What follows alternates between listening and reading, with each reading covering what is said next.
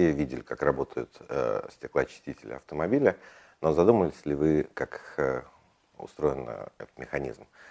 Э, дело в том, что моторчик, если он может превращать такую систему, он вряд ли может переключиться быстро из вращения в одну сторону в вращение в другую сторону. Давайте мы вспомним фильм э, «По главной улице с оркестром», где Олег Иванович Борис едет под музыку в автомобиле, и дворники совершают очень красивые движения, э, очень красивые движения, согласованные с музыкой.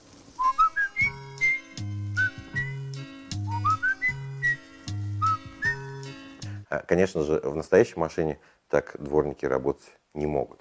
А, дело в том, что если вы откроете капот и снимете всякие кожухи, вы увидите, что моторчик вращается в одну сторону, а некий плоский шарнирный механизм, называется он трапецией дворников, передает вращение то в одну сторону, то в другую сторону.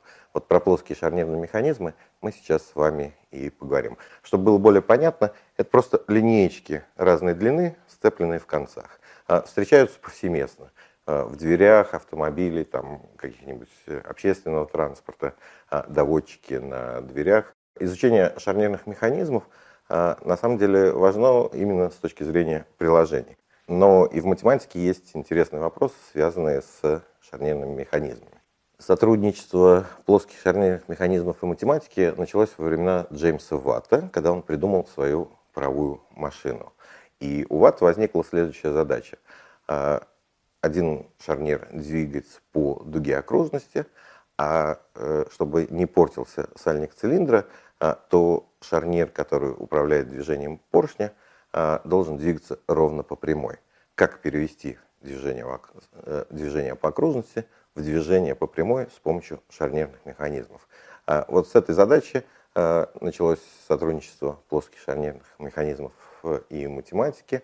А с этой задачей к теории плоских шарнирных механизмов приходит Пафнутий Львович Чебышев. Но прежде чем рассказать, что сделал Чебышев, а, давайте мы э, переместимся в 21 век. А, в 21 веке была доказана теорема, что для любой из ваших подписей, любого зрителя, для каждой из такой подписи существует шарнирный механизм, который сколь угодно точно ее подделает. То есть вы крутите ручку по окружности, а он вместо вас а, расписывается. А, сразу скажу, что это теорема существования. То есть математики умеют доказывать, что для а, конкретной подписи такой механизм существует, но пока по конкретной подписи не умеют его строить. Ну а мы давайте вернемся к задаче Ватта и к творениям Чебышева. Чебышев пытался решить задачу Ватта, но не смог ее точно решить, не смог перевести движение по окружности ровно в движение по прямой. И пытаясь решить эту задачу, он придумывает э, многочлен Чебышева, многочлен наименее уклоняющийся от нуля. И э, придумав их, строит первую в мире шагающую машину. Он подбирает длины звеньев лямбда-механизма таким образом, а, чтобы Э, шатунная кривая, часть, часть шатунной кривой приближала э, отрезок прямой. То есть вот на картинке мы сейчас не можем увидеть различия, но вот кусочек, который внизу шатунной кривой, это не в точности прямая, а наилучшее приближение прямой с помощью такого механизма. Ну а осталось сделать совсем немного шагов. Давайте мы к нашему лямбда-механизму приделаем ногу с стопой – а, возьмем еще одну такую э, ногу. И так как Чебышев изначально делал лошадь, то э, нужно взять еще две ноги. И вот у нас с вами уже принципиальная схема стопходящей машины Чебышева. А Чебышев все свои механизмы делал в дереве и железе, а делал очень красиво. И такой механизм он тоже делает и э, называет его стопходящей машиной. Стопходящий – это термин, э, пришедший к нам из э, биологии, а стопходящими называются животные, которые ступают на стопу. А, например, вот кошки не являются стопходящими, а человек это действительно стопходящий. А, э, Чебышев называет свою машину стопходящей и выставляет на Всемирной выставке в Париже в 1878 году. А, по воспоминаниям современников, а, стопходящая машина Чебышева была центральным экспонатом а, Всемирной выставки в Париже.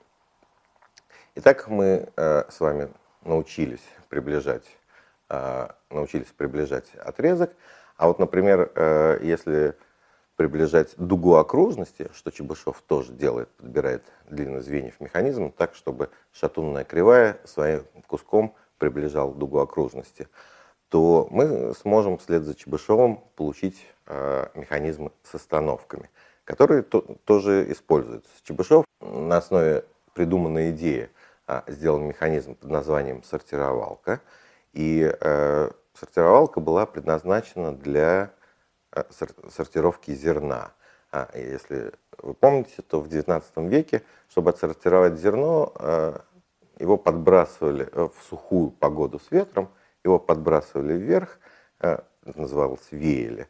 И в зависимости от массы зерна ветер ближе или дальше относил зерна. А вот Чебышев придумывает механизм для этого процесса. Механизм, который вы сейчас видите на экране – Оказывается, тоже придумал Пафнутий Львович Чебышев.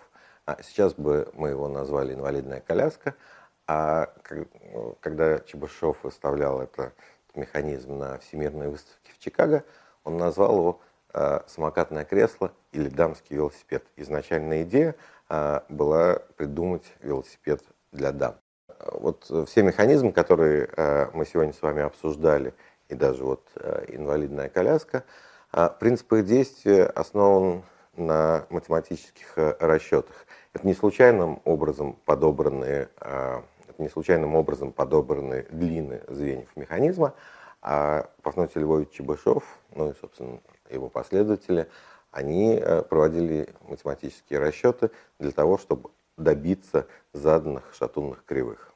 На самом деле приближение вот различных э, кривых а, это очень интересная задача, и вот только в 21 веке а, была доказана теорема о подписи. А, ну и чтобы не оставлять э, задачу Джеймса Ватта нерешенной, давайте мы все-таки покажем, как можно спрямлять движение по окружности в движение по прямой с помощью шарнирных механизмов.